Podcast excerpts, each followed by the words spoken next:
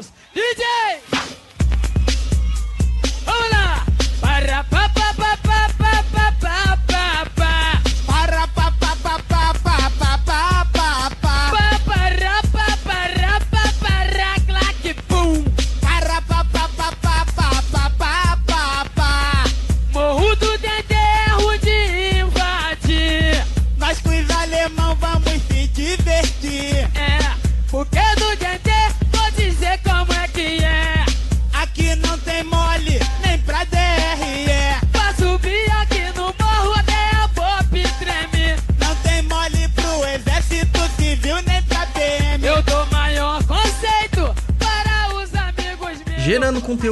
Tento driblar os diversos boletos que existem às pessoas que acham que eu vivo de luz solar, eu pergunto pra você, japonês, tá perdido? Estamos todos perdidos, né? Tá perdido? Como estão, povo e pova do meu coração? Aqui mais um Tá Perdido pra vocês, esse podcast maravilhindo com muita informação de uma forma totalmente surpreendente.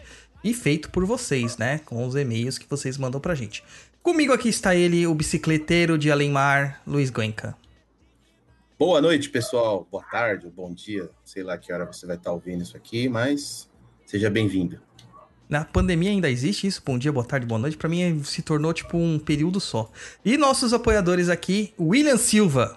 Boa noite, bom dia, boa tarde. E também o nosso apoiador Eduardo Oliveira. Olá para todo mundo, bom dia, boa tarde, boa noite. Isso aí. E aí, japonês, e as nossas redes sociais? Vamos lá, pessoal. Toma nota aí das nossas redes sociais. Nosso Instagram, acessa lá, hein? www.instagram.com.br papo na encruza ou diretamente aí no seu smartphone, arroba papo na encruza. O nosso blog, www.perdido.co. Não tem um M, viu, gente? É, nosso canalzinho lá no YouTube, www.youtube.com barra perdido em pensamentos. Tudo junto. É, nossa plataforma lá de cursos, www.perdidoead.com e o nosso e-mail aí para você mandar as suas sugestões, dicas, dúvidas. Se você quer mandar pergunta aqui também para esse quadro do Tá Perdido, anota aí, contato arroba perdido.co. E lembrando lá que no nosso blog você encontra aí diversos textos dos mais diversos temas, além de muitos vídeos, podcasts e várias informações do mundo macumbístico. Recadinhos dados e vamos logo começar essa bagaça aí, Douglas. Depois da música, vamos lá. Vou mandando um beijinho pra filhinha e pra vovó. Só não posso esquecer da minha eguinha pocotó, pocotó, pocotó, pocotó, pocotó. Minha eguinha pocotó, pocotó, pocotó, pocotó, pocotó. Minha eguinha pocotó. O jumento e o cavalinho, eles nunca andam só. Quando sai pra passear, levam a égua pocotó, pocotó, pocotó, pocotó, pocotó. Minha eguinha pocotó, pocotó, pocotó, pocotó, pocotó. Minha eguinha pocotó. Solta a batida aí, compadre! O nosso primeiro e-mail aqui, nosso e-mail da Anônima, e é um e-mail gigante. E como o e-mail é gigante, quem vai ler para nós, é claro, é o japonês. Vai lá, O japonês, e-mail- faz valer seu salário. O e-mail não é gigante. O e-mail tem, tipo, acho que quatro folhas. Então, pe- pega a pipoca, o seu, Esse merece, enredo desse As- e-mail merece. A sua bebida favorita e vamos lá. Olá, seus lindos Douglas, Bárbara, Luiz e convidados. Senta que lá vem história. No terreiro atual, fomos fazer um trabalho para desmanchar um trabalho que fizeram para mim e, e outros membros do terreiro com a Liamis. Eh, Acho que é assim que se escreve, né? E outros seres terríveis. Durante o trabalho, fomos atacados por uma legião. Minha amiga incorporou e o que estava falando através da minha amiga não era de Deus. Vou carinhosamente chamar de, abre aspas, coisa, fecha aspas. Fui humilhada, insultada. Eu só não meti a mão na cara dela porque o Exu que estava do meu lado falava: calma, estão tentando atrapalhar o trabalho, se mantenha firme. Os portões tremiam, como um monte de almas tentasse atravessar, e conseguimos escutar os portões sendo forçados. Olhando para a fresta, não tinha ninguém lá. O pai de santo estava incorporado, correndo de um lado para o outro. Não estava vendo. Meus amigos da assistência incrédulos assistiam eu sendo humilhada. Eu tinha sido instruída a não incorporar para poder auxiliar no trabalho. E todas as minhas dores estavam sendo jogadas na frente de todos e distorcidas. E a cada item que era dito, eu olhava para dentro de mim, vendo se tinha algum fundo de verdade. Fazia um autoexame e não achava nada e pedia ao meu Exu: Meu pai, isto está certo? Eu estou falhando nesta área? E ele falava: Você falha um monte de coisa, mas isso é mentira. Ignore o que está sendo dito. Parecia um pesadelo, eu estava exausta. Pensava se essa quebra de demanda não der certo, eu desisto. E a coisa, não adianta desistir. O que te espera lá não é bom. Meu coração se encheu de esperança. Minha amiga parecia ter voltado ao normal com seu Exu. A coisa me abraçou, falando: Pode chorar, filha, eu sei que tem sido difícil. Mas daí os insultos recomeçaram. Que eu me achava importante demais, a rainha da Prússia, que eu era merdinha qualquer, que eu deveria desistir mesmo, que eles iam, não iam me ajudar, que vão me deixar demandar correr para eu morrer, e dando uma gargalhada e coisa falava: O que você acha disso? Eu respondi: Faça o que você quiser. A coisa ria. Você não está com medo, não? Eu respondi: Tanto faz. A coisa: Então não vou ajudar. Eu: Então não ajude. Naquele momento, tanto fazia para mim mesmo, só queria que as humilhações acabassem. Eu estava paralisado, em choque, medo, raiva. A coisa olhava para onde o Exu estava dando gargalhada, dizendo: Olha, ele está bravinho o PDS. Pai de Santo. É, o Pai de Santo. A abreviação de Pai de Santo. O Pai de Santo que vinha tinha algo estranho, deu ordem para eu incorporar. O Exu que trabalha comigo desceu e eu desabei a chorar, de alívio de ver um amigo no meio daquilo tudo, incorporado e chorando, coisa mais louca. E daí ele foi para o canto, riscou um ponto de trabalho dele e começou a me limpar. A coisa veio ali querer falar algo pro Exu que falou: sai daqui, você só está falando besteira, você está fazendo um desserviço. E a coisa, fica ali enchendo o saco. E daí ele gritou: você está fazendo um desserviço a ela, está suicida. Eu estou levantando ela há tempos e você está atrapalhando. Segura sua médio que está passando à sua frente e sai daqui. Na verdade, eu estava bem longe de me achar qualquer coisa, muito menos a rainha da Prússia. Estava lutando com uma depressão fortíssima, me achava uma merda, a pior das criaturas. Tomava muitos antidepressivos, fazia anos, e a cada dia eu me sentia mais próxima de um suicídio. Mas não tinha contado a ninguém além dos meus médicos. Por fora eu parecia uma pessoa normal, fazendo piadas, sorrindo todos os dias, levantar e tentar de novo. O Exu, que trabalha comigo, sempre conversando comigo, me instruindo, me dando umas broncas, e ele e a Preta revezaram para cuidar de mim e me manter sã no meio deste turbilhão. Observação: não sou adoradora, não sou adoradora de Exu. Sei que Exu não é guardião e que temos uma parceria. Mas voltando à história. O terreiro me olhava em silêncio, como a bomba da notícia. Com a bomba da notícia. E eu ali tendo o meu diagnóstico espalhado para todos. Sentia vergonha. Mas não tinha tempo de sentir vergonha. Eu trabalhava, água do mar para um lado, vela para o outro. Um gole de água de mar que parecia a coisa mais doce e deliciosa que eu bebi na vida. E daí a coisa. Mas eu tô certo, o Exu. Então vamos concordar em discordar. E saia daqui. Exu começou a despejar água de mar em minha cabeça. Eu estava encharcada já. Daí foi chamado Omulu, com suas almas benditas, e a paz reinou. Veio um silêncio divino e o trabalho correu maravilhosamente bem. A coisa não estava mais ali. Quando saímos do terreiro, eu perguntei aos meus amigos que eles acharam. Eles estavam chocados. Falaram que eu fui completamente humilhada, que o que foi dito para mim não era verdade. Enfim, ficou a dúvida. O que foi que aconteceu? Conversei com o pai de santo e ele não viu. Teve um momento em que ele teve que sair da sala e ir ao portão para lidar com a legião que estava lá. Eu questionei a mim mesmo se não se não era eu que estava sendo influenciada ou vendo errado. Mas tinha o Exu que trabalhava comigo que falou. Que falou, e que mais falou. que falou que falou. E mais três testemunhas que concordavam comigo e que ficaram chocados. Enfim, será que ela incorporada deu um outro ser? Ou ela estava incorporada de Exu e influenciada por outro ser se passando na frente da entidade? Ou era ela o tempo todo com seus próprios demônios. Isso pode acontecer com qualquer médium? O que vocês acham? O que vocês acharam da história? Tensa? Pesada. Tensa, né? É Achei uma, pesada. uma história que dá pra. Dá pra ir longe, dá pra ir longe aí. Mas vamos começar ouvindo nossos convidados. William, o que, que você achou dessa história doida aqui, cara? Cara, é que assim, é uma história muito longa. Assim, ela tá detalhando bastante coisas que aconteceram.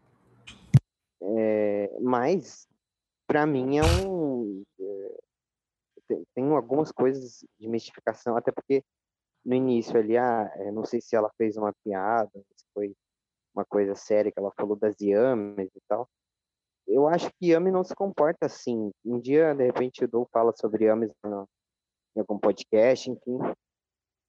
É, mas não se comportam assim. É um troço muito ancestral, muito antigo. Tá mais para quiumba mesmo. Sei lá, é um, um tipo de manifestação é, de espírito normal, assim, que a gente vê. Uma coisa foi feita para ela, talvez até um próprio teste feito para ela. Mas não uma questão mais séria como a de Yami. Não sei não. E você, Edu, o que, que você acha, cara? Eu acho muito sério isso, né, cara? Porque a gente, uh, médium tem uma responsabilidade muito grande pela influência que ele tem, né? Então, assim, a perspectiva de ser uma mistificação, de ser o, a, a médium falando uma coisa dela, né? Eu acho, eu acho, eu acho bem complicado. Assim. Mas não sei o que pode ter sido, né? porque no final das contas pode ter sido qualquer uma das possibilidades que ela levanta é, é factível, né? Contas. Com certeza. É uma coisa assim que, se a gente for levar a pé da letra do que tá escrito aqui, é assustador, né? É assustador. Só que, assim, eu acho que grande parte disso aqui é mistificação dos médiums. Eu acredito nisso. Até porque influenciados pela, pelo trabalho que estava sendo feito e por tudo que já tinha sido trazido por essa pessoa para eles, né? Da, das demandas e afins. Então a gente acaba criando essas coisas. Porque assim, eu vou ser bem sincero. A coisa, como ela chama, podia ser um quiumba. Podia ser um egunzinho qualquer, um obsessor qualquer. Se fosse uma coisa de fato, não tinha Exu que dava conta. Tá? Se fosse um demônio, né? se fosse alguma coisa no nesse sentido, não havia Exu que daria conta dele. Mesmo, e a, e a coisa, como ela diz, e aí não ia ficar só ofendendo ela. Acho que tentou trabalhar na, na vaidade dela, no orgulho, no ego. é, tentou trabalhar com pontos que realmente são bem complexos da nossa alma, na nossa obscuridade às vezes. E de certa forma incomodou ela, né? Essas palavras lá. Então é porque isso encontrou eco. Se não encontrou eco nessa vida, pode ter encontrado eco em vidas passadas, nas memórias de vidas passadas. Então é aquilo que a gente tá aqui. Não existe gente boazinha encarnada. A gente tem que fazer a bendita da reforma íntima. Não dá pra ficar só pensando no passado e deixar as coisas acontecerem. Então, assim, parte eu acredito que tenha sido mistificação das médiums que estavam ali. E se fosse uma legião mesmo que estivesse atacando o terreiro, o terreiro tinha caído. Não tinha se mantido de pé, não tinha como. Sabe? Não teria. Ainda mais mostrando a, a falta de. de disciplina que esses médiums têm na casa. Né? O pai de santo não vendo nada do que estava acontecendo, é, correndo para um lado para o outro, etc e tal. Não daria conta, a casa tinha caído, com certeza. Tem isso, né, japonês? Tenso, meio pesado. Dá pra fazer até um programa assim só de contos terroríficos. Mas bem legal. Vamos pro número 2? Pensar nessa- Oi, filha. Pode falar, William. Só- Você tem que pensar o seguinte, é, que nem o, o Exu dela tava falando lá. Ah, calma que isso aqui não é mentira. Às vezes, principalmente vindo de Exu, o pessoal acredita que o Exu ele é um cara que traz à tona as nossas sombras. né? Então, de repente, talvez era uma coisa que ela precisava ali ouvir, uma coisa que ela precisava tratar no terreiro, onde ela está inserida. Não que seja uma coisa mesmo demoníaca, enfim. Porque Coisa demoníaca não é uma sessão duas que vai fazer o negócio sair. Com certeza. Vamos pro próximo e-mail aqui, e-mail do Vitor Beiriz de Oliveira. É, lê pra gente aí, Edu. Vai para eu dou e todos os amigos do PNR. Há alguns anos acompanho o programa e me aproximei da Umbanda. sem me comprometer formalmente com um terreiro, vale frisar. Desde que a pandemia chegou e os terreiros fecharam, me sinto bem afastado da espiritualidade. Imagino que seja um problema geral. Neste período, acabei lendo vários livros de budismo tibetano, tibetano e cheguei num ponto onde estou completamente perdido. Existe alguma forma de manter contato com a espiritualidade? É, talvez alguma forma de pedir para que meus guias me indiquem onde é meu verdadeiro lugar? Grato desde já, adoro o programa. Ué, cara, manter o contato com a espiritualidade. Eu acho engraçado. É... é... Vou até soar um pouco arrogante, mas eu acho engraçado as pessoas quererem manter contato com a espiritualidade num local externo. Sendo que a espiritualidade está dentro da gente. Ah, não, a gente não tem que ir para um templo, para um terreiro, para uma igreja, qualquer outra coisa do tipo, sendo que a espiritualidade está no nosso interior. A melhor forma de manter contato com a espiritualidade é orando, é rezando, é conversando com as, com, com as forças que te cercam, é fazendo as suas firmezas em casa, fazendo é, suas orações, fazendo seus banhos, suas defumações, porque a gente é um bandista, a gente está falando sobre umbanda. É basicamente isso, né? Não sei, eu não faço ideia de como o budismo tibetano faz isso né? Mas eu só acho estranho demais quando as pessoas falam assim: ah, eu queria manter contato com a minha espiritualidade e não tô conseguindo por causa da pandemia que tá tudo fechado. Mas, gente, a espiritualidade tá Mas com é você. Que... Fala aí, William. É que do tem muita gente, cara, e eu já vi muito isso. Tem bastante gente que, principalmente vindo de alguns terreiros, começa a falar mal, meu Deus. É, se for processar, processe o William, viu? Dizem, pois é. É que dizem que, o, que os terreiros que são os donos da nossa, do nosso desenvolvimento espiritual. Ah, porque você só pode fazer muitas coisas no terreiro. Você não pode nem cantar um ponto. Já foi falado muitas vezes no podcast do Dou aí. No, no, tá perdido nos, uh, nos perdidos, né? Sim. Então, não é, gente, não é no terreiro só. O terreiro é um local onde você desenvolve, onde você faz ali a caridade, os guias trabalham, enfim, dentro da Umbanda, tá, gente? É, mas o terreiro não é o único local. Nós, a, nossa, a nossa vida é um tributo à espiritualidade. Nós estamos aqui para nos desenvolver e só nos, de nós fazermos as nossas boas ações, da gente viver a vida melhor, da melhor forma possível, já é estar em contato com a espiritualidade. Porque é para isso que a gente está aqui, cara as pessoas ficam, ah, eu tenho que fazer um ritual, a pandemia não tá me deixando. Cara, a pandemia tá me deixando é mais desenvolvido ainda. Eu tenho muitas coisas para lidar de outras formas. Se eu não tivesse uma pandemia, eu não estaria lidando, cara. Concordo, com certeza, concordo. Mas a, o, isso de criar uma. É um cabresto, né? Que os, as casas criam. É, eu chamo de, de religião terrorista, né? Porque você acaba incutindo medo nas pessoas para que elas fiquem sempre dependentes de vocês. Uh, mas no caso, não é assim que funciona, cara. Porque a espiritualidade, ela está ali para te libertar e não para te aprisionar. Né? Então, se você acredita que para você estar em contato com a espiritualidade, você precisa estar num local, ou que se alguém disse isso para você, cara, não. O terreiro ele é um auxiliar no caminho que você vai buscar, até porque a maior parte do tempo você vai ficar fora do terreiro, né? Fora do terreiro. Edu, o que, que você acha, cara?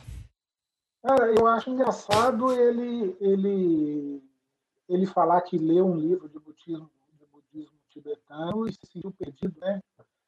É, eu, eu, vejo muito isso hoje em dia, né? O pessoal meio que, que, que, que faz um, uma mistureba de tudo, né? Atira para tudo quanto é lado, né? Isso para mim, pessoalmente, eu acho isso muito estranho. Assim, você, você, eu acho que estudar tudo, ver tudo, conhecer tudo, ótimo, mas você, eu tenho a impressão que você tem que ter algo que te sustente, até nessa lógica espiritual, né? porque são, apesar de ser a mesma espiritualidade, são lógicas diferentes. Né? Como você bem colocou agora, a gente não tem a mínima ideia de como é que o budismo tibetano lida com isso. Eu acho, eu acho engraçado essa, esse pessoal que a gente vê muito, né? Que mistura absolutamente tudo, né? O cara, o cara tem firmeza em casa, medita de manhã, reza para não sei quem à tarde. É, são, vida... são os grandes mestres ascensionados encarnados. Pois é, ué, passa a vida rezando pra tudo e todos, né? Não sei lá, vira um pato, né? Não faz nada direito. Ô japonês, como que você mantém a sua espiritualidade, cara? Eu rezando. Aí você reza todo dia mesmo? Porque as pessoas têm uma curiosidade pra saber o que, que você faz, tá ligado? Se você reza, se você. sei lá. O pessoal tem essa dúvida. Cara, eu rezo. Eu rezo. Assim, eu já falei outros programas, vou falar aqui para caso tenha um pessoal novo. Eu estudei sempre em escola católica. Então, minha primeira escola era uma escola de padre. Então, eu tenho uma formação católica, onde eu aprendi a rezar Ave Maria, rezi- aprendi a rezar o Pai Nosso, sei todo, vamos dizer assim, uma celeuma de uma missa católica, porque a gente era obrigado a, se eu não me engano, acho que cada semana ou cada 15 dias assistir uma missa, então tinha todo o rito da, da missa. E eu rezo o Pai Nosso, rezo Maria, peço para Deus proteger as pessoas que estão ao meu redor, meus amigos, minha família, as pessoas que porventura estejam passando por algum tipo de dificuldade que a gente sabe, a gente pede. É o que eu faço. Agora diz uma coisa aqui pra gente. Você também reza pelas minas do, do swing? Não, porque isso aí não faz parte da, da minha ideologia de vida. Eu não cultuo esse tipo de. Não recrimino ninguém, viu, gente? Cada um faz o que quer da vida. Mas para mim não, não faz parte do meu, do meu viver isso aí. Ah, é isso aí, japonês. Mas é que eu achei que você também fazia, cuidava da sua espiritualidade estudando lá no Perdido EAD, mano. Claro, eu entrei lá e vi que tem vários planos, tipo, vários combos lá na plataforma. É isso aí, japonês. A gente juntou alguns conteúdos lá que são muito síncronos, né? Tem uma sinergia boa. E lançamos em pacotes e o melhor ainda, com desconto. Ah, mentira. Deixa eu entender então. Você está dizendo que eu vou fazer dois cursos por um preço menor, é isso? Tipo, leva dois conteúdos e paga um ou paga menos, é isso? Isso aí, você não chega a pagar um, mas paga quase um ali. Porque, meu caro samurai swingueiro, os preços, além de já serem ótimos, a gente viu que dava pra melhorar um pouquinho quando a gente faz em pacotes assim. E a pessoa ainda pode parcelar no cartão, tem um ano pra acessar o conteúdo. E tem apostila, certificado e tudo mais também? Vilar, e tô me matriculando aí no pacote da Calunga. Sim, tem tudo, apostila, certificado, tudo mais. Além desse pacote da Calunga, a gente tem o Beiramar, que a gente fala sobre Ogum e Iemanjá, e o pacote Senhores do Caminho, que é Exu e Ogum. O pessoal precisa ir lá no site conferir todas as nossas promoções. www.perdidoead.com Isso aí, meu, plataforma do Perdido EAD é a plataforma definitiva da macumbaria para quem quer realmente aprender. Aí vamos pra música, enquanto vocês já vão lá ver um pouquinho do Perdido EAD, e a gente já volta pra mais um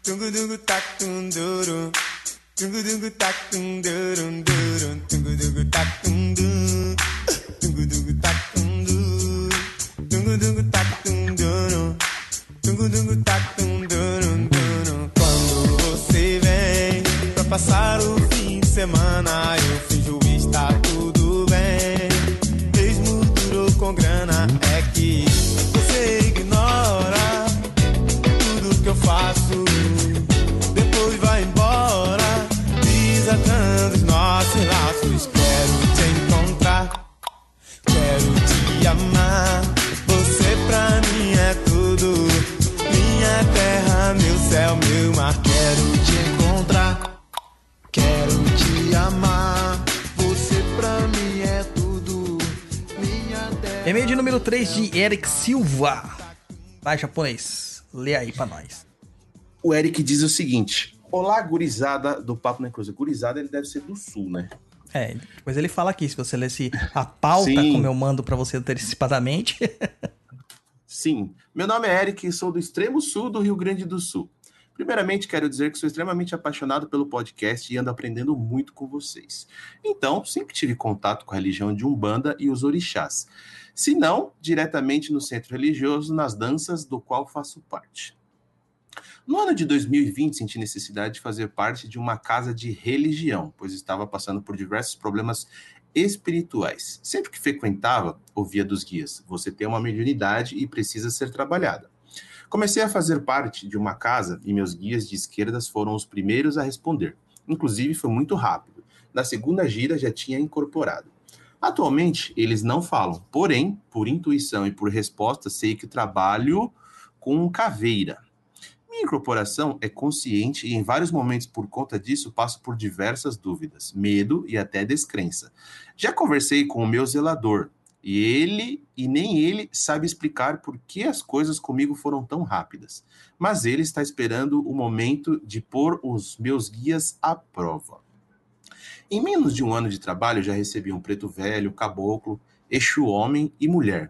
Porém, só sei sobre Exu homem, abre parênteses, que foi a entidade que recebi primeiro, fecha parênteses. Mesmo que ele não tenha falado ainda, minha pergunta é: é normal isso acontecer? tanto a incorporação quanto a confusão que eu estou passando. Quero muito ouvir de vocês, pois confio e admiro o trabalho executado durante esse tem, esses tempos caóticos. Muito obrigado por serem meus companheiros de serviço. Momento eu escuto o podcast. É no momento que ele escuta o podcast. Cara, a gente é companheiro de serviço das pessoas, companheiro de viagem, companheiro de, de tudo, trabalho. tá vendo? Tá vendo? É, é da hora, cara. O começar pelo Eduardo. Edu- Eduardo, você é médio de incorporação, cara? O... Não, eu não sou médio de, de- de incorporação, até porque eu tenho uma história muito engraçada com a região, eu virei muito velho. Eu fui 35 anos ateu na minha vida e com quase 40 eu me descobri macumbeiro. O... Eu não, não, não, eu não tive, na verdade, foi nem a oportunidade. Eu, faço, eu fazia parte da corrente lá em, no meu primeiro terreiro, eu mudei no ano passado, é, mas eu não sou médio de incorporação. Beleza, você vai passar por essa situação ainda. William, você já teve alguma manifestação de incorporação, cara? Então, Douglas, eu, olha, cara, eu tive algumas coisas. Eu não, não acho que a incorporação é essencial, sabe? É, mas eu tive algumas, algumas eh, poucas vezes o que me aconteceu de incorporar. É, uma vez foi o meu mentor. Aliás, as duas vezes foi, né? Foi é, em situações diferentes. Mas como eu já conheço, já trabalho com ele, já desenvolvo com ele há bastante tempo, então é, ele não precisou se identificar para mim nada assim. Eu conhecia ele, sim, foi rolou tranquilo. Eu não costumo me lembrar muito das incorporações. Quem está comigo depois me conta que eu fiz tal coisa, enfim. Mas é, não precisou nunca se identificar. Só se perguntarem para ele, uma pessoa que está comigo pergunta para ele, ele fala. Uhum. Mas eu nunca fiquei assim, ah, é, ele vai se identificar para mim e tal. Até porque acontece muito antes da incorporação.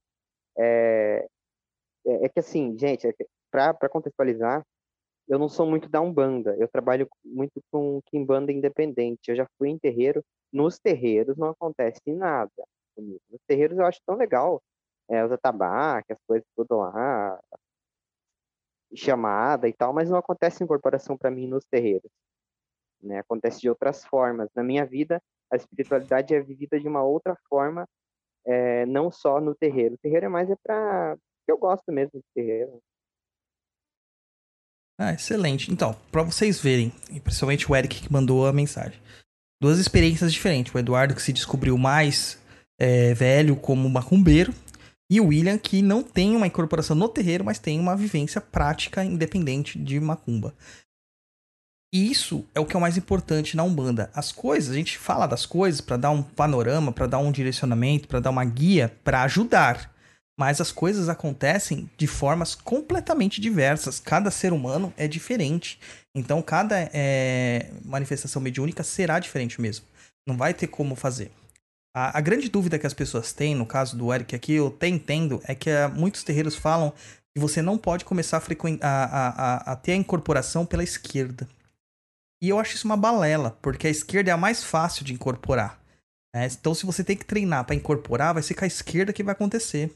É, a minha primeira manifestação foi com a esquerda, foi o Tiriri. O Tiriri foi o primeiro guia a se manifestar incorporado em mim. E depois que os outros vieram. E a energia do Tiriri é muito forte, cara. É, é uma energia muito pungente. Então, é uma energia que é mais fácil que eu consiga ter esse, essa aproximação. Não se preocupe com a questão de que foi rápido, não foi, e da sua consciência. É importante ser médium consciente. como médium inconsciente, você vai aprender muito. Você vai estar presente na maior parte das mensagens. Você vai estar presente e aprendendo. O problema é quando você é um médium consciente, mas inconsequente, que acaba fazendo as coisas de forma incorreta, passando à frente do guia e não deixando o guia trabalhar. É extremamente normal você incorporar um Exu a princípio. Extremamente normal. Tá? Então fica tranquilão e é normalíssimo. E as coisas, como você está dizendo, da, da consciência também normal, perfeito. Tá? Eu só me estranho que o seu pai de santo não tenha te dado essa tranquilidade. E eu não entendo por que, que os pais de santo gostam de criar tanto medo na cabeça das pessoas. Não entendo. Ah, Dom, mas, mas é que nem tudo é, o, nem tudo é o chão de Jorge, cara. É, tem que, o Eduardo já deve ter ido em alguns terreiros. Você, Dom, você sabe que existem muitos terreiros aí, onde o pai de santo, ele, ele quanto mais ele sabe, mais ele quer deixar ali oculto, não, não vou falar agora, não, e, a, com aquela falsa sensação de, ah, vamos deixar ele descobrir, mas o pai de santo não vai ali falar para você, não vai te tranquilizar, vai o pai de santo acaba sendo uma figura muito mítica dentro do terreiro, sabe? É. Então isso não tá certo, não tá certo mesmo. O pai de santo tem que ser próximo dos seus filhos de santo, né? O que eu acho, né? Então, mas tem muito terreiro aí que mantém as sete chaves, segredos, mistérios maravilhosos, escondidos. E não é, cara, não é tudo isso. Na verdade, é, eu sempre digo, acho que o Douglas já deve ter dito também, se você quer saber quem é o seu Exu, você pergunta para ele, que é o mais fácil. Sim. E assim, eu considero o Chão de Jorge um local de aprendizado. Sempre considerei um local de aprendizado. Mas eu também tenho problemas lá. Tem problemas, a gente enfrenta problemas com, com os filhos de fé. A questão é que você. É, isso não é questão de mistério, é uma questão de básico. Você tá lá para guiar aquelas pessoas e ajudá-las a, a trabalhar mediunicamente, se ela for uma médium né, de trabalho. A, a questão maior é que tem pessoas que querem isso muito rápido e querem do dia para noite virar praticamente o gerente do estabelecimento, né? E outras pessoas simplesmente ignoram isso, achando que vão ser tomadas, possuídas e que isso vai acontecer. E o caminho melhor é o caminho do meio. Sempre o caminho do meio. Vamos lá para a próxima perguntinha do. De, perguntinha não, né? E-mail do Denis Nascimento. Muito boa noite. Conheci o seu blog recentemente e gostei da forma como transmite as mensagens. Obrigado por seu dispor desde já. Bom, dependendo Gostaria... da data que ele mandou isso aí, ele deve ter conhecido o blog já faz um ano, porque eu tô atrasadíssimo nas mensagens. Mas vamos lá.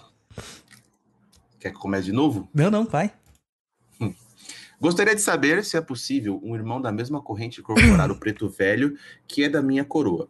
Tendo em vista que eu trabalhei poucas vezes com ele e depois me afastei do terreiro. Me disseram que ele está incorporando em outro médio e dando mensagens. Isso é possível? Meu, muito obrigado e abraços. Eu adoro essas perguntas, cara. É... Vamos lá, vamos lá. Vamos começar a, a ter uma. Um... Começa do começo. É, vamos tentar um raciocínio lógico aqui. O que, que é um preto velho que é da sua coroa? Um preto velho que trabalha com você? Ele é o seu guia-chefe de coroa? Se ele for o seu guia-chefe de coroa, muito provavelmente ele não incorpora em outra pessoa. Mas não que ele não possa, é uma questão de opção, porque ele tem que se dedicar a você. Nós damos muito trabalho para os nossos mentores espirituais. E dessa forma, eles têm que estar tá com a gente lá. Né, o tempo todo, integralmente. Não é que é um Exu guardião que nunca dorme, ou Exu que toma rebite, né?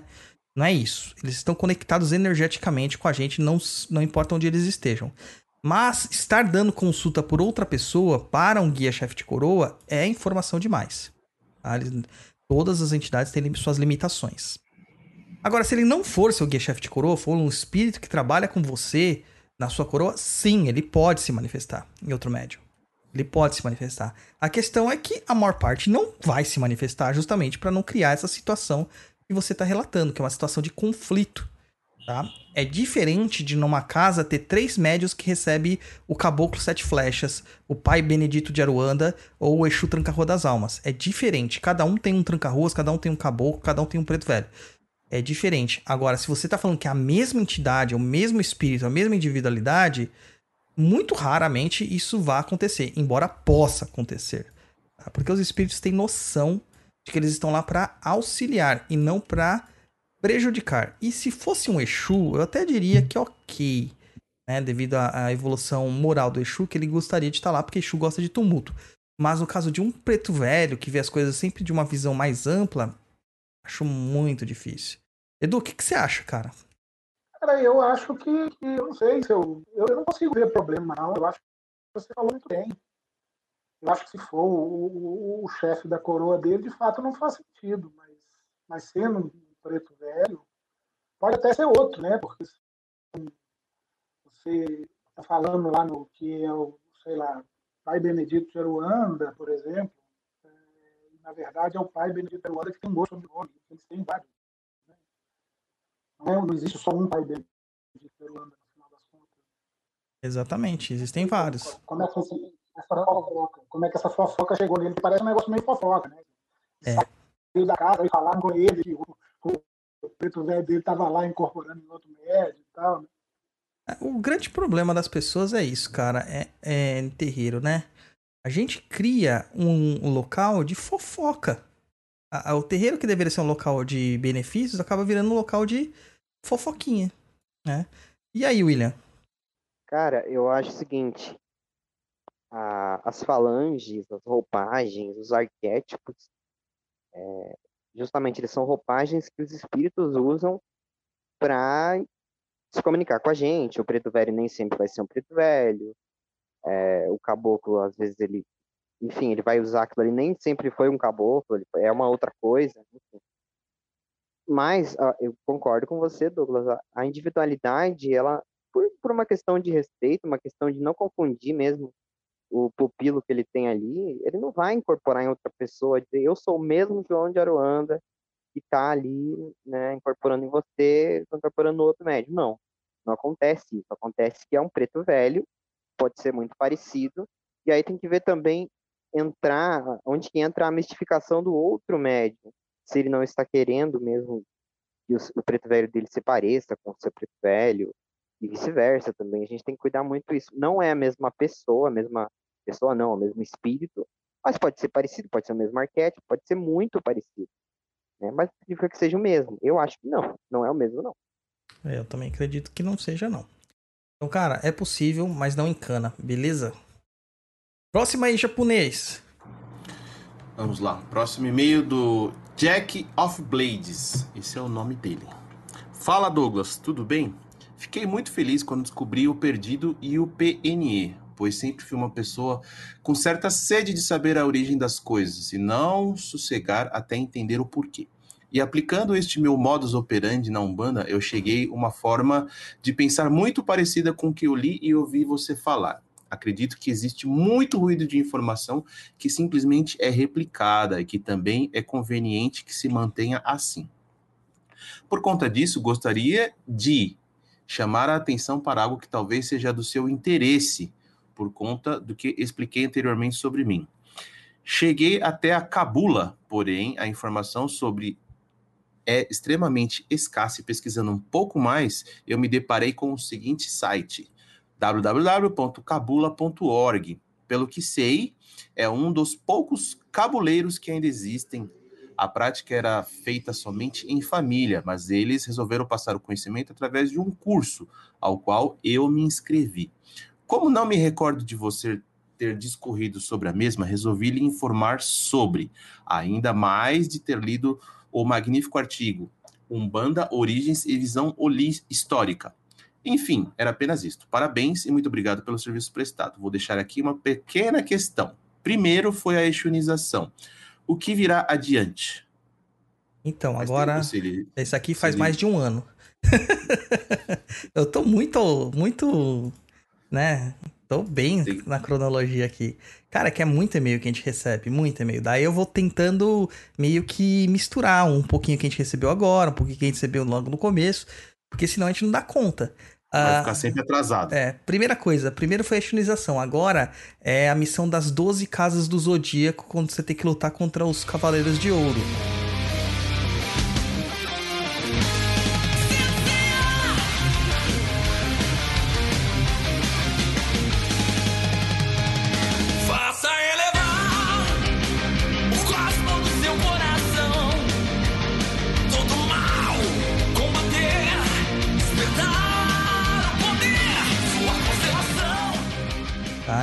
Isso aí. A gente tá lutando contra os Cavaleiros de Ouro neste momento. Aí depois vai vir a saga. é, vem a saga do. Como que é? A saga dos. Não, dos nórdicos. Aí o do Anel de Nibelungo. Depois a gente vai pra saga dos Marinas. A saga de Poseidon. Depois vem a saga de Hades. É assim que funciona, né? Depois vai pro Paraíso. Cara, aí tem tudo na Netflix. Se você quiser assistir, fica à vontade. Mas falando sobre a Cabula, eu nem sabia que existia Cabula ainda no Brasil. Porque a Cabula ela foi reprimida a ponta de baioneta e muito tiro de mosquete. Tá? É muito tiro de rifle de macaco, como falavam, né? Porque macaco é o nome que era dado pros, pros, pros polícia, né? Tá? De antigamente. E isso aqui foi meio que combatido mesmo, porque era uma. uma... A Cabula não é só uma religião. A Cabula era praticamente uma maçonaria africana.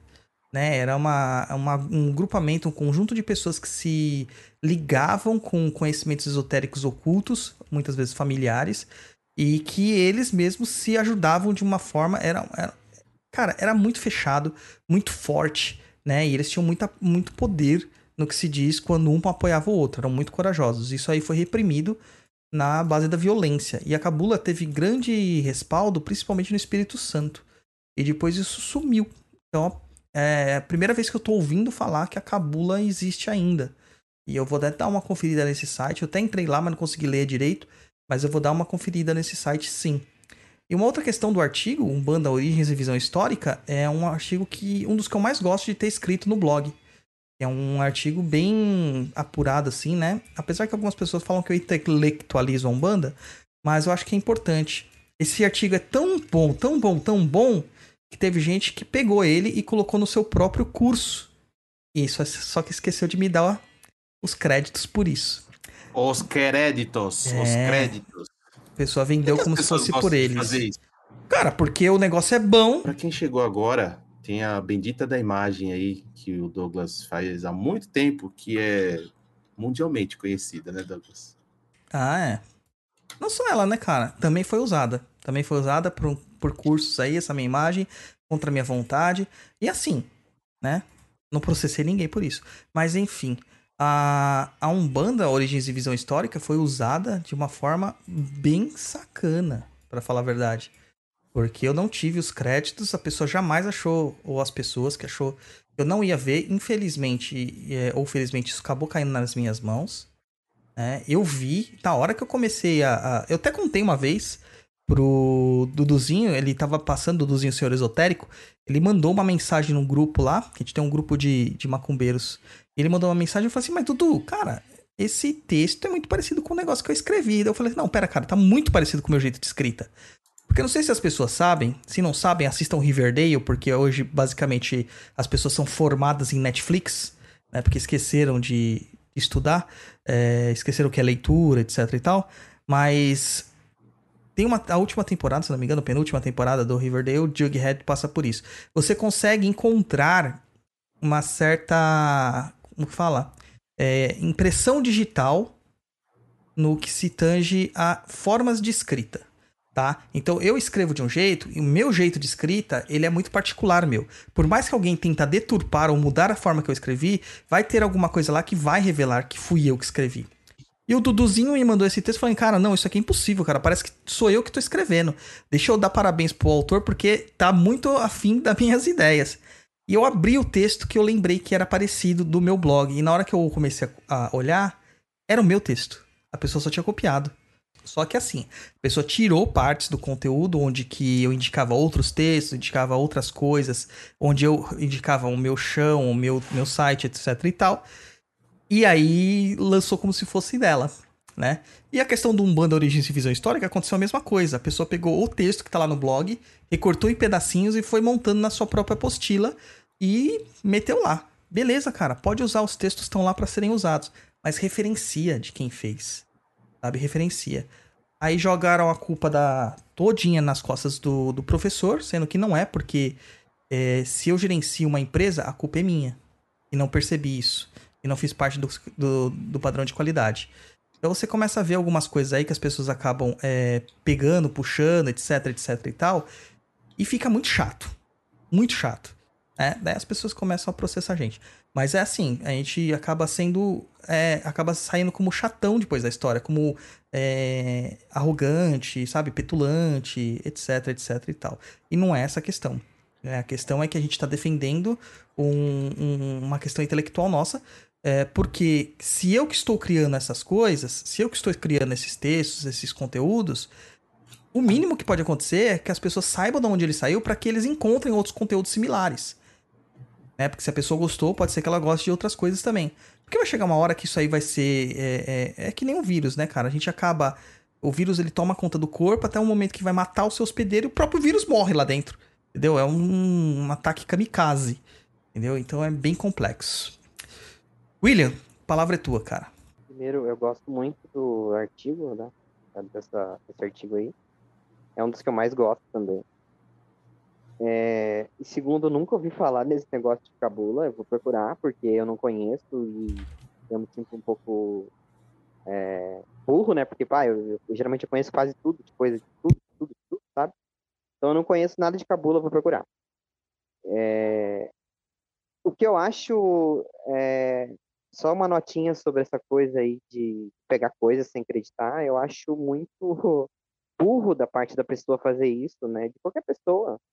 Porque uma coisa que você diz que você é muito bom, e aí daqui a pouco você tem que provar que você é muito bom e você não consegue, cara, isso é a pior coisa. Você vai tentar fazer uma coisa, sei lá, um segundo artigo do mesmo naipe daquele lá, que supostamente é seu, você não consegue. Aí depois como é que você vai se manter? Como é que você vai cuidar da sua imagem de professor, de não sei o que que você quer, quer mostrar pro pessoal, né? Então eu acho uma burrice isso, né? Com certeza. Edu?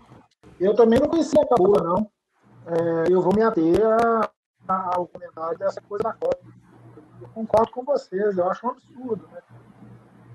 E hoje, no mundo de, de- de tanta informação, a informação circula tanto, né? você copiar uma coisa no meio de, conhecimento que, que, que as pessoas trocam, né? não bastasse isso tudo, você vai ser descoberto, obviamente, de alguma forma. né? Eu acho meio burro. Infelizmente as pessoas não não percebem isso. E podia estar tudo muito bem, né, cara? As pessoas podiam se dar bem, dar o crédito correto pras pessoas, etc e tal. Eu não tenho, pro- eu não tenho problema nenhum de recomendar pessoas, é, de mandar pessoas, sabe, coisas que eu acho legais, coerentes, como eu já fiz em alguns episódios e tal. O problema é que cada vez tá ficando pior, porque as pessoas que se recomenda acaba que são pegas nessas mentiras e Aí quem fica mal é você, né, depois. Mas é isso aí, gente. Depois desse papo aqui pesado, vamos para o nosso próximo bloco. Botafogo no Paiol. Onde os nossos ouvintes aqui vão fazer uma pergunta para nós. para mim ou pro Luiz. Eu acho que tinham que perguntar do swing pro Luiz. Eu só acho. Mas depois da música, vamos lá.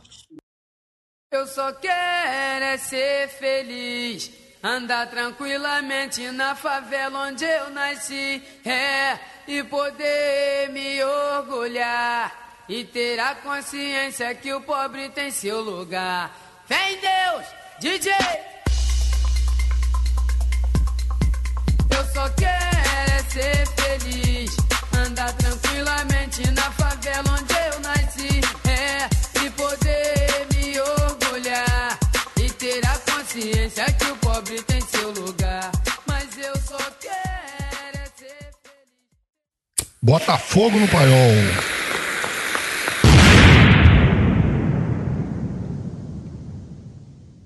mas eu só quero. Então aqui de volta no Botafogo no Paiol. Agora que o Exu começa a tremer de medo, porque os nossos ouvintes são aqueles que têm as perguntas mais inquietantes de toda a podosfera.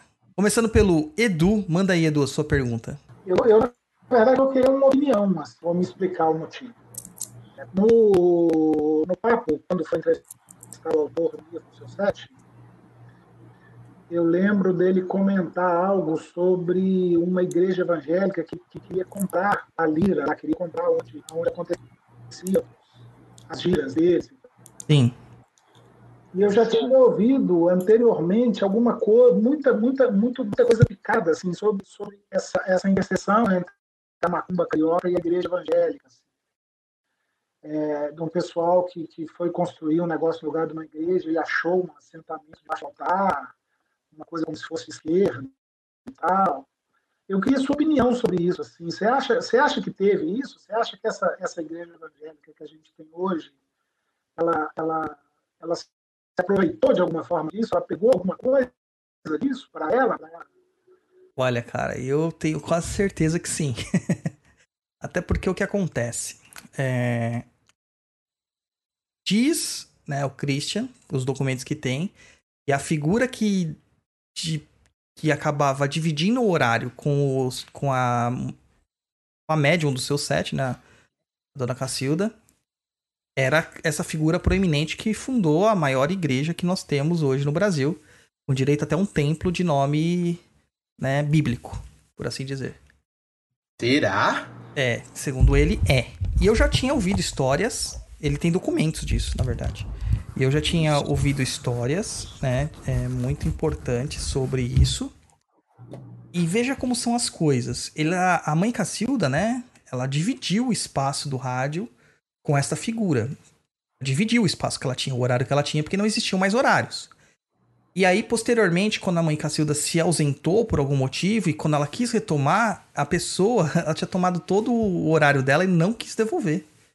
Então, o que, que garante que ela não tenha feito isso com outras coisas? Porque ficou ali do lado da, da mãe Cacilda, aprendeu muita mandinga, né? E aí você vai vendo algumas coisas e tal, e você vê alguns rituais que eles estão fazendo, é muito macumbístico. Rituais, muito macumbístico. Né? Então eu acredito sim que há uma forte influência desse, desse nível macumbístico nessa igreja, com certeza. Eu acho, eu acredito. Até porque dizem que a própria pessoa é raspada no santo, né? É raspada no santo e é filho de Exu. E para piorar a situação. Então, cara, eu acredito sim. É, eu tenho muita, eu tenho muita curiosidade para pesquisar. Primeiro que eu acho um absurdo, né? Porque eles, dizer, a gente vive numa um momento tão tão preocupante da, das religiões de matriz africana, né, de tanta violência, né, com terreiro, com pessoas, etc. Muito motivado por esse ódio que eles alimentam. Né, dizer, não foi criado, não nasceu com eles, né, mas, mas é uma coisa que é muito fomentada dentro de, de, desse espaço evangélico, muito evangélico. É, com certeza. Uma, uma question. Manda. Você não é ouvinte, Luiz. Mas manda, mas vai. É mas surgiu aí na curiosidade. Se existe realmente esses documentos aí, se um dia isso vier à tona, seria um, tipo uma bomba atômica? Então, cara, existe duas coisas na vida que eu entendo, hoje em dia eu entendo mais ainda, né, mediante as últimas notícias. Existe o certo e existe a justiça material. E a gente tá vendo que a justiça material no nosso planeta, ela é muito baseada no quanto você pode pagar né? Então, se você é uma pessoa de é, proeminência, conhecida e tem muita grana, e grana reflete em poder, a justiça tá do teu lado. Vai dar um jeito de comprar a justiça de alguma forma, né? E a gente sabe que a gente passou por isso bem próximo, né? É, com tudo que a gente tem de certo, ao mesmo tempo, a gente tá sendo sempre achincalhado por causa dessas pessoas que acreditam que é o dinheiro que manda no mundo. E teoricamente parece que está sendo o mesmo dinheiro que manda no mundo. Aí suponhamos que venha, né, é, a, a, tona isso. Primeiro que vão falar que é fake, é mentira. E depois, com o poder financeiro que eles têm, a máquina que eles têm, eles vão calar essas pessoas. Isso se as pessoas não morrerem misteriosamente. A gente sabe que pode acontecer também. Foi abduzido por extraterrestres. É, chamado AK-47. Esse é o problema. Tá? Então é por isso que eu acredito que as pessoas não queiram trazer certas verdades à tona. William, sua pergunta, cara. Os dois? Pode? Pode. Então, para o Douglas. É, Douglas, eu acho que você já comentou brevemente uma vez num dos programas né, do papo, mas eu queria que você colocasse aqui é, como que você acha que a mediunidade vai ser desenvolvida com toda essa tecnologia, coisa tipo, no futuro, a gente está em 2021, é, principalmente depois que a pandemia vai acabar, não sei se o pessoal está sabendo, assim, mas um dia vai acabar. E aí, depois da pandemia e depois de muitas coisas acontecerem no mundo, nos próximos anos, como que a mediunidade vai evoluir né? Se as pessoas vão ainda continuar muito presas a rituais ou se as pessoas vão se tornar mais fortes mediunicamente. Como que você acha, Douglas, que o panorama mediúnico vai se enrolar a espiritualidade em comunicação com as pessoas daqui de? E para o Luiz, é, Luiz, eu queria saber o que você acha, se você já viu. é, Não, vamos mudar. Eu quero uma experiência que você acha, pô, isso aqui é sobrenatural. Me conta aí. Quer responder primeiro, Douglas? Pode ser. Assim, eu acho, William, que a mediunidade, cara, ela vai ser suprimida por uma sensibilidade maior. Eu não acredito que os aparelhos eletrônicos eles vão dar conta disso, até porque se fosse dar conta, a gente já teria isso, é, pelo menos esboçando, né? Eu não acredito nesses IMF que eles fazem, não acredito nesse tipo de leitura. Eu acredito, por exemplo, em, em coisas que têm energia sutil, pêndulos, é, é, dual holds, essas coisas e tal. Eu acredito porque ele está pegando a sua sintonia, né? A sintonia do seu cérebro, da sua mente, do seu plano espiritual, do seu entendimento espiritual. Agora, eu não tenho um aprofundamento muito grande em transcomunicação instrumental, apesar de já ter visto coisas muito loucas acontecerem com tecnologia. E pensar que é tudo energia, pode ser que haja um- em um certo momento uma forma de manipulação dessa energia sutil. Mas isso eu acho tão distante da gente ainda, acho que nem para mil anos isso aí vai ser algo positivo pra gente. Ou seja, nunca a gente vai ver o Douglas falando de Spirit Box no, no Tá Perdido. Não, não vai. Ah, Se quiser ver essas coisas aí, eu acredito que a melhor coisa vai ser assistir o filme do Caça-Fantasmas. Lá tem bastante, né? Receptáculo, feixe de prótons e afins. Ectoplasma. Ectoplasma. Vamos lá. Você quer uma- alguma experiência que eu tenha visto, presenciado sobrenatural, isso? É, Luiz, eu quero que você conte pra gente é, alguma coisa que. Porque você parece ser uma pessoa em processo de não estar tão é, cético mais, apesar de ser bastante. É, mas parece que você viu algumas coisas já. Dá pra entender assim, você, pô, isso aqui não tem explicação agora, mas eu vou encontrar a explicação. Quero saber, conta pra gente aí uma dessas Sim. experiências. Sim, não, não, não que eu seja cético, né? Eu acredito em Deus, é isso que eu, que eu sempre falo, que eu acredito. É, o que eu já vi foi na casa do, do Douglas. É, coisas se mexendo ou coisas quebrando sem explicação. É, vou dar um exemplo, assim, exemplo do que eu vi de coisas quebrando. É, eu tava lá na casa dele, eu namorava a irmã dele, a gente estava conversando na sala e ele ficava num outro cômodo, tipo, nada a ver, e do nada um barulho de um vidro quebrando na cozinha, tipo um pote caindo. E aí eu achei estranho, falei, pô, como que o pote? Não tem ninguém na cozinha, o pote cair? Pode acontecer. É, sei lá, colocaram na beira, enfim, alguma coisa e caiu. Mas, quando fomos lá ver o que, que realmente havia quebrado, imagina um armário com vários potes um atrás do outro. É, e o pote que caiu era o segundo ou o terceiro da fila, ou seja, ele teve que passar por cima de outro pote, o primeiro pote que estaria na, na, na frente, que estaria mais próximo, vamos dizer assim, do, da parte frontal, ele estava lá. E o que caiu e quebrou era o pote de trás. É, enfim, não tem explicação para uma situação dessa, né? Tipo, como que o pote que estava atrás é, caiu e quebrou?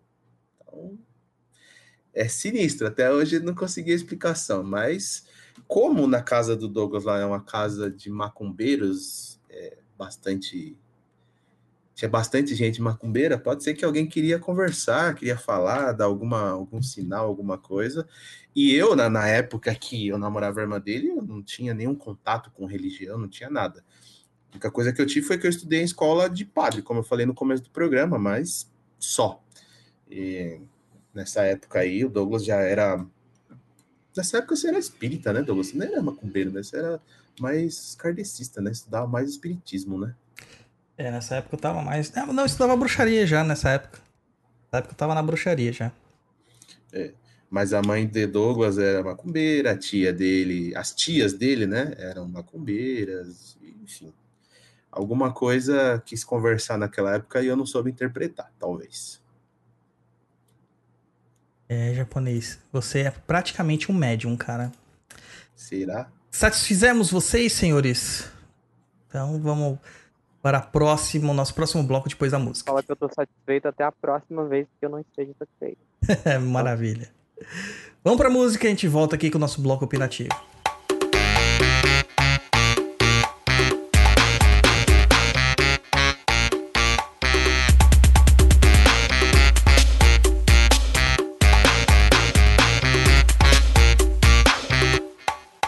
É diferente, vem com a gente, quero ver geral Nessa dança muito louca, eu não quero ninguém parado. E jogue seus braços pra trás, balança seu pescoço no swing da batida, com o morto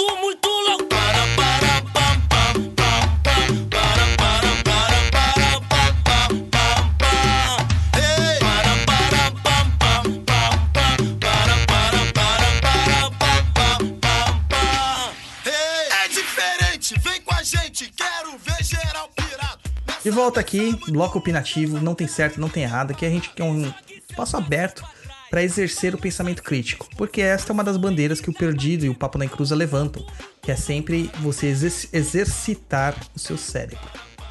E o tema de hoje aqui é estudando espiritualidade, né? Tô aqui com o Edu, que acabou se conhecendo depois de 35 anos macumbeiro, deve ter uma curiosidade tremenda pelos tópicos macumbísticos, e com o William que já demonstrou aqui pra gente que é um ávido devorador de informações. Primeira pergunta que eu tenho pra vocês, gente.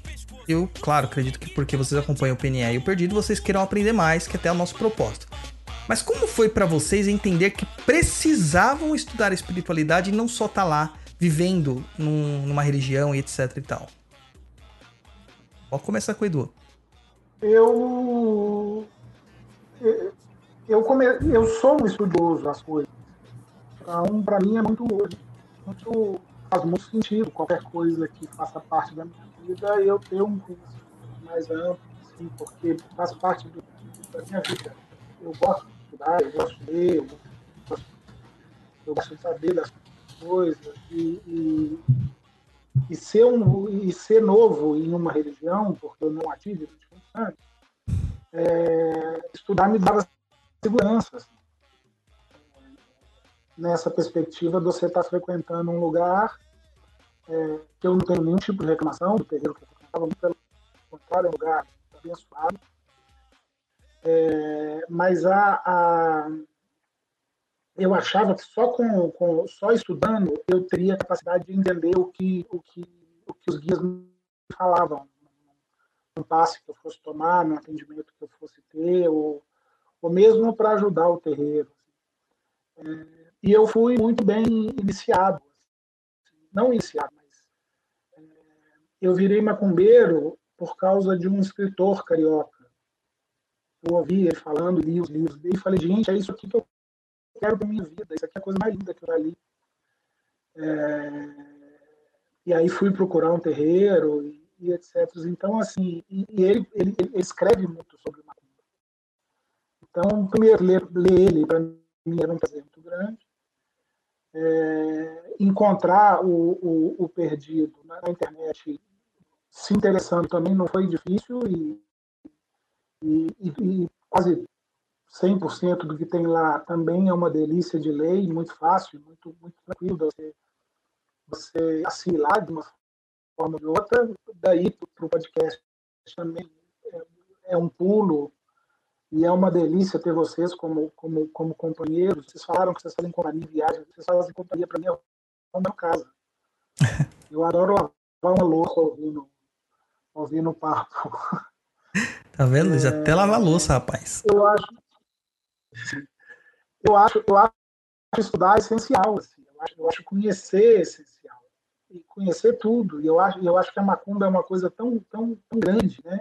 Se você for imaginar que a gente está estudando uma, uma cultura de diáspora que nasceu antes do que a história conta. Eu acho que tem tantos, tantos meandros para se estudar aí que eu, eu, eu, eu não consigo entender um macumbeiro que não seja estudioso assim, nesse sentido. É, com certeza. E você, William? Então, Douglas, eu. é, como que eu, como que eu precisava ir para esse caminho? Cara, eu não sei, porque assim, Eu conto pra minha terapeuta, porque eu faço terapia. E eu não sei se ela acredita em metade da metade que eu falo, mas ela tá ali pra acreditar, mas eu então, eu, eu conto para ela que eu sempre fui ligado, de certa forma, à espiritualidade de forma mais intensa. Não ligado como todo mundo, porque todo mundo é ligado à espiritualidade. né? Mas eu sempre fui.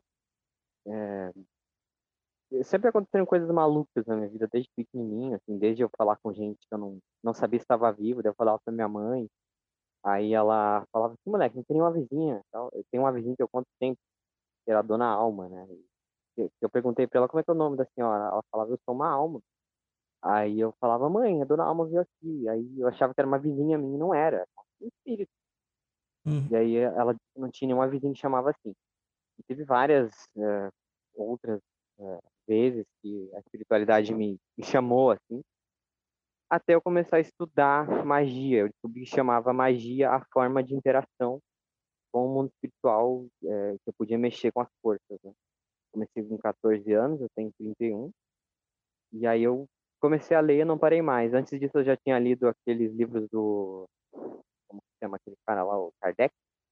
Com 10, 11 anos, eu já tinha lido acho que é o, o livro dos médios, o livro dos espíritos, e essa turminha aí de livros que tem dele, né? Então, já conheci o básico, depois eu fui estudar o icanismo, fui estudar seitas diversas, bandas, tudo mais, e, fui me envolvendo cada vez mais, cara.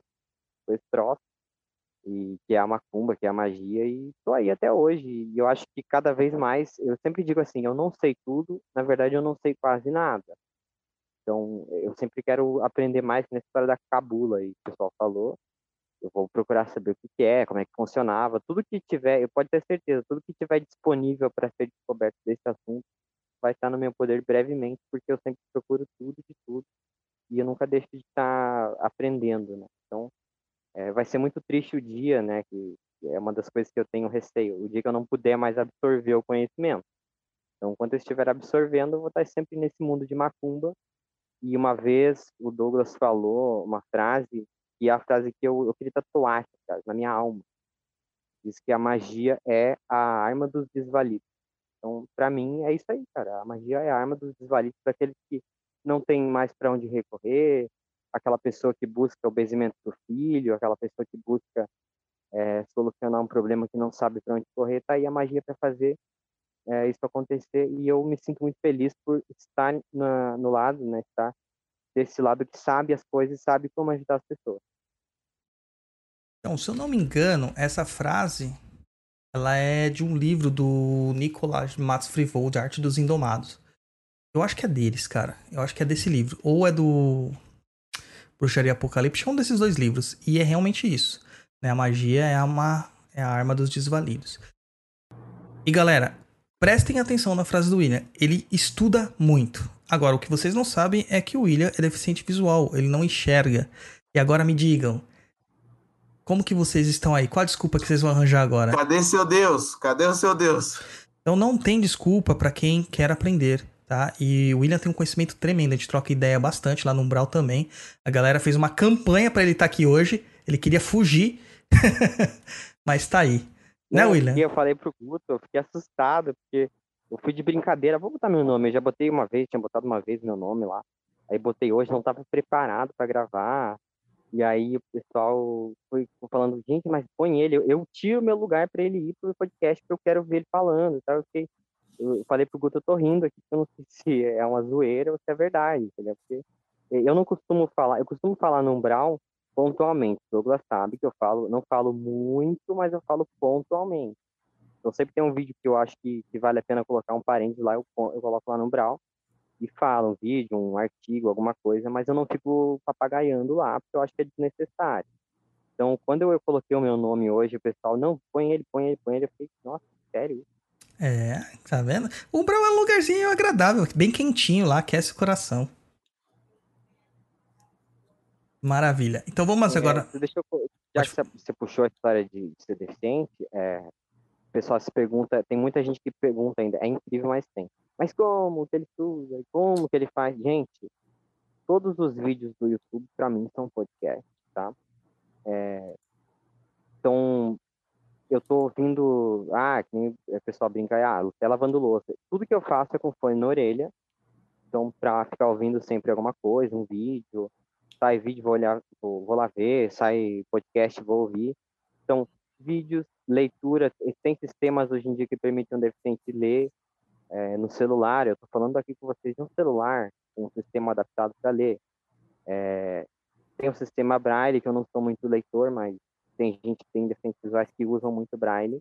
Então, existe sim, a gente tem que buscar, e é em tudo na vida, não é só em, ah, como que eu vou ler uma coisa, como que eu vou ouvir uma coisa. Buscar o conhecimento está aí, a gente tem que arrumar formas, e as formas existem. Os guias, cara, estão tentando falar para a gente o tempo todo. Tem forma, assim, de você aprender. É, por exemplo, eu falo muito sobre velas, né? Quando me perguntam, ah, mas como é que você sabe que a vela é preta, a vela é vermelha? Cara, se eu vou firmar uma vela para um guia meu e eu por acaso me enganar e pegar a vela branca, ele pediu a preta e vermelha, ele vai entender e ele vai me atender do mesmo jeito. Ele sabe que no meu coração, é, na minha alma, eu quis pegar uma vela para fazer uma coisa tal. A cor da vela não importa muito para mim, não que não importe para quem consegue distinguir, sim, importa sim, mas para mim não importa. É isso aí, eu quero ver a galera agora dando desculpinha para mim lá no Instagram. Ah, estou sem tempo para ler. Ai, não consigo ler, não consigo ouvir. Não consigo isso, não consigo aquilo. Aí, ó. Tá vendo? Existem meios.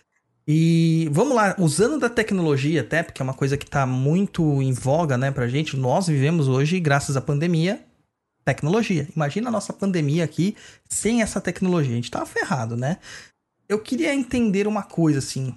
É, esse, esse aprendizado que a internet trouxe pra gente, cursos ofertados pela internet EAD, formas de ensino como os podcasts, artigos em diversos portais e blogs, vídeos de YouTube. Vocês acreditam que há uma forma, essa, essas ferramentas ofertadas, elas são uma, formas é, que acabam trazendo profundidade necessária nos temas que a gente aborda?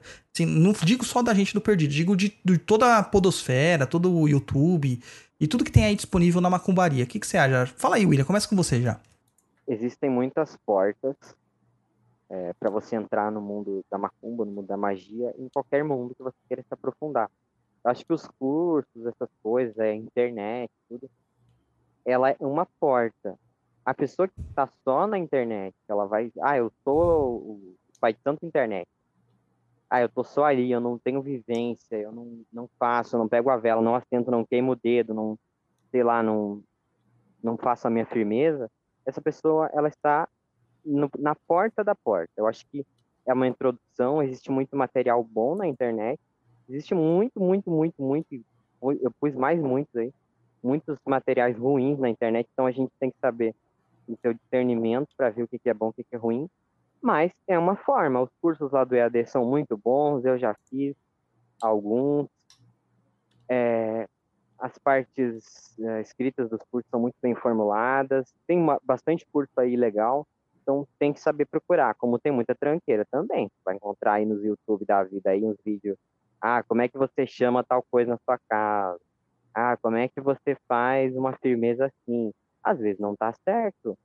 E uma das coisas é, que eu já vi muito na magia é que você nunca vai dar todo o conhecimento de bandeja para uma pessoa. Ela tem que lutar por esse conhecimento, ela tem que sacrificar um pouco e estudar para ver se é verdade ou se é, não tem nenhuma coisa que está faltando ali, nenhum ingrediente que está faltando para a pessoa aprender. Então, como é que você faz? Praticando. É, tem o projeto Maitai, do Douglas, é, que não sei se voltou, Douglas. Enfim, voltou e o pessoal tá com os cabelos em pé já. Pois é, eu não consigo participar agora, cara, por razões diversas, mas não consigo. É... Mas é um projeto muito bacana para quem pode. O Douglas é uma das pessoas, sem dúvida, eu assino, que é uma das pessoas melhores do todo o universo que eu conheço para falar sobre magia popular, sobre macumba, coisas gerais, né, magia em geral. Então, vale a pena fazer curso sim, mas, cara, você não pode ficar só no curso, tem que fazer, tem que viver, tem que sonhar. Sonhar é um negócio estranho, Será que a mediunidade está se comunicando comigo? Não sei. Você vai descobrir depois. Tem que viver. A melhor forma é a vivência. Então a internet está aí para começar, mas ela não, você não pode ficar só na internet.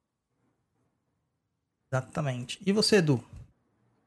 É, eu concordo muito com o William. Eu acho só que, que termo aprofundamento necessário é, compla- é- é complicado. Assim. Eu acho que o aprofundamento necessário você só ganha trabalhando, só no terreiro. Tem outro lugar. Você se aprofundar o, o necessário. né? E eu acho que o, o problema do- de tudo que é ofertado hoje, é, eu acho muito complicado você ter um filtro de qualidade. Né? Acabou que, que, que tem muita coisa. Né? Eu, eu só posso falar dos seus, porque foram os que eu fiz. Eu fiz, já tenho três cursos comprados. Estou me planejando para comprar outros. Agora que estão juntando eles, estou adorando a perspectiva de comprar dois pelo, pelo, em pacote, estou achando isso muito legal. Então, é, mas tem isso da qualidade, né? Porque quantidade existe, né? Você tem de tudo hoje no YouTube. E aí, como é que, como é que você filtra essa, essa, essa, essa, essa seriedade, né? Porque eu acho que é um tema tão, tão, tão caro para todo, todo mundo que leva a sério, né? Eu acho complicado essa coisa da qualidade. Como é que você estabelece que aquilo ali é sério? É, é bem complicado mesmo saber isso aí. E aí eu tenho uma outra questão para vocês. Como lidar em locais que não aceitam estudos e também em locais que impõem apenas um sistema de estudo não permite a sua liberdade? Como vocês lidam? Já já emenda aí, Edu. É, para mim é completamente descabido. Um lugar que, que, não, que não aceita outros estudos. assim. Eu não consigo conceber é, você estar dentro de um terreiro que, que, que, que tem tudo pronto lá dentro. Você usou a expressão mais cedo da- do iluminado sacrossanto. Eu, eu acho que essa pessoa não existe. Eu acho que está todo mundo estudando, né? E se aprimorando. E quando você chega num lugar onde esse caminho já está traçado, é, a mim me, me parece estranho. assim. Eu acho, eu acho que não é um lugar que eu ficaria, porque eu conseguisse ficar. Né? E você, William, o que, que você acha, cara? locais que impõem que não pode estudar outra coisa, que você não pode praticar magia em casa, que você não pode praticar sistemas diferentes. Esse tipo de local, cara, simplesmente eles estão tentando evitar que você se desenvolva, que você ganhar, sabe? Eu acho que é muito importante a gente buscar o conhecimento. Tem locais, claro, tem os locais com seus mistérios, lá a gente tem a maçonaria, lá aceita, tem os mistérios, tem a Umbanda Esotérica, tem a Umbanda Sagrada, tem um monte de umbandas aí, tem as quimbandas, luciferiano e tal. Tem estudos ali que só são encontrados ali. E se os estudos estão divergentes em outro local e ali diz que não pode ser daquele jeito, se você quiser fazer parte daquela egrégora ali, você tem que fazer como está ali. Só que o problema é as, esses locais que dizem que você não pode fazer de forma nenhuma. Ah, porque você não pode nem pensar no seu Exu quando você está fora do terreiro. Cara, sai desse terreiro, vai embora, procura outro terreiro. Ah, porque tem o dirigente ali e o Exu dele te olha como se ele quisesse te comer com os olhos. Aí depois o Exu fala que é, é normal, sai desse terreiro porque não é normal, a cidade não está ali para fazer isso. Então, locais que tolhem o seu desenvolvimento não são bons locais. O local bom é aquele que você vai levar para o pai de santo, olha, eu estou lendo um livro aqui de Kimbanda. Ele vai dizer, não, leia, tire o bom, me conta como é que é. Às vezes o pai de santo vai dizer, não, eu já li esse livro, é muito bom. Às vezes ele vai dizer, eu já li esse livro, não é muito bom. Mas nunca ele vai poder te dizer, não, não leia. Se ele te falar isso, ó, corre, esse lado. Pois é, né, cara? É tão Esse chato. lado, Bino. Tão difícil, né? Bom, tô satisfeito, Luiz. Você tá satisfeito? Sim. Então, beleza. Fechamos aqui mais um bloco aqui. E aí, japonês, como que faz pra entrar em contato com a gente aqui? Cara, é muito fácil entrar em contato. Anota aí, DDD é 11 9... Ô, louco, mano. Já tá dando seu, seu telefone É mesmo? perigo- perigoso isso aí. É zoeira. Nosso contato é lá por e-mail. Manda aí as suas dúvidas, informações, sugestões, dúvidas no contato arroba perdido.co. E aí, se você quiser dar uma espiada lá no nosso blog, lá com muitos textos, vídeos, podcasts e tudo mais, www.perdido.co. Quiser fazer os nossos cursos aí do Perdido EAD, acessa lá www.perdidoead.com. E segue também lá no Instagram, arroba Papo na Encruza, para estar sempre antenado aí nas informações, que ali é praticamente em tempo real. E se você quiser concorrer aqui à participação aqui também do Tá Perdido, participar, então é só apoiar a gente.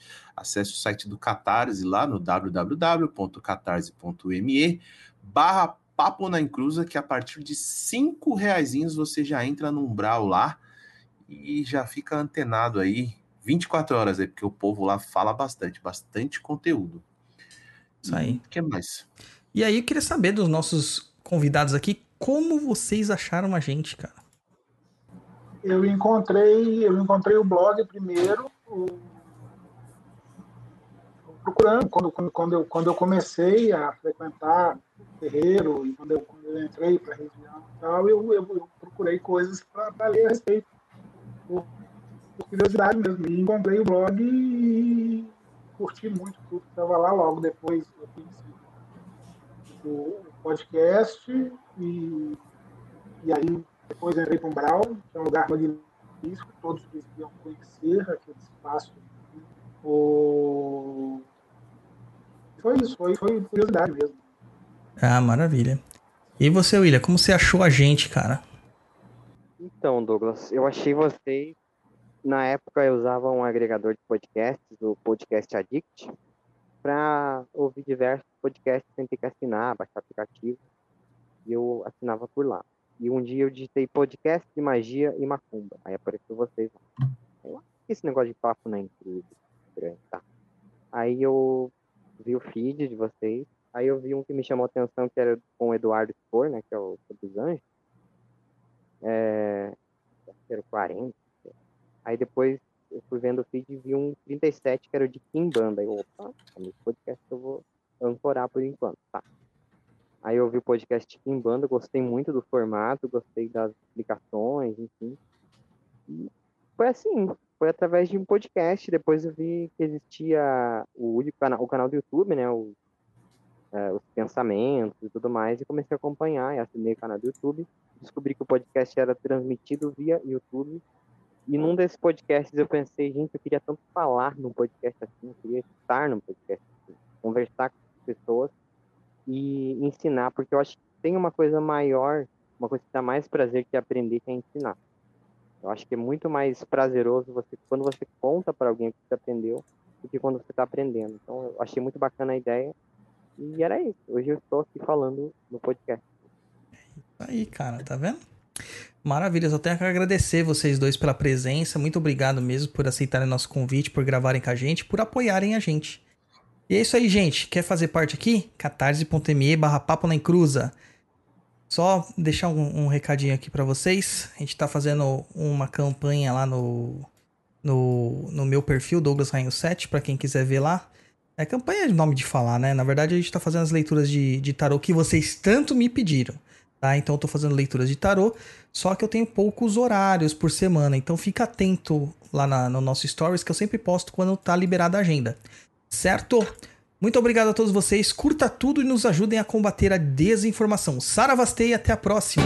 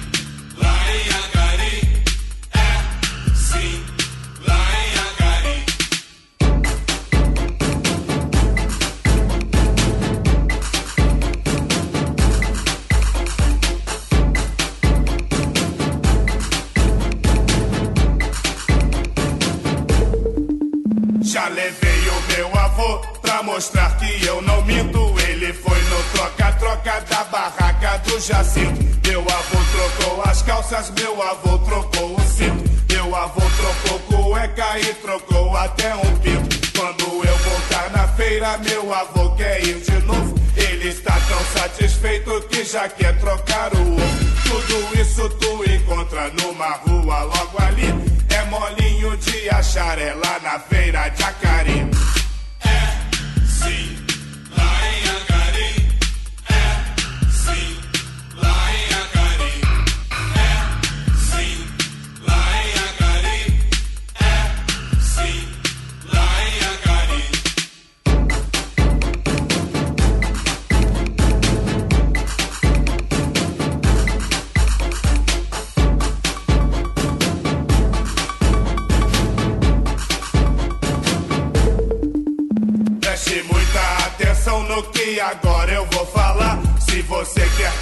transação, a Cari cê vai achar. Se levar algum dinheiro, maloca a merreca, põe no bolso, no sapato e o resto na cueca. Porque lá tem gente boa e malandro adoidado. Já venderam pra um otário o morro do Cocovado. Tudo isso tu encontra numa rua logo ali. É molinho de achar, é lá na feira de Acari.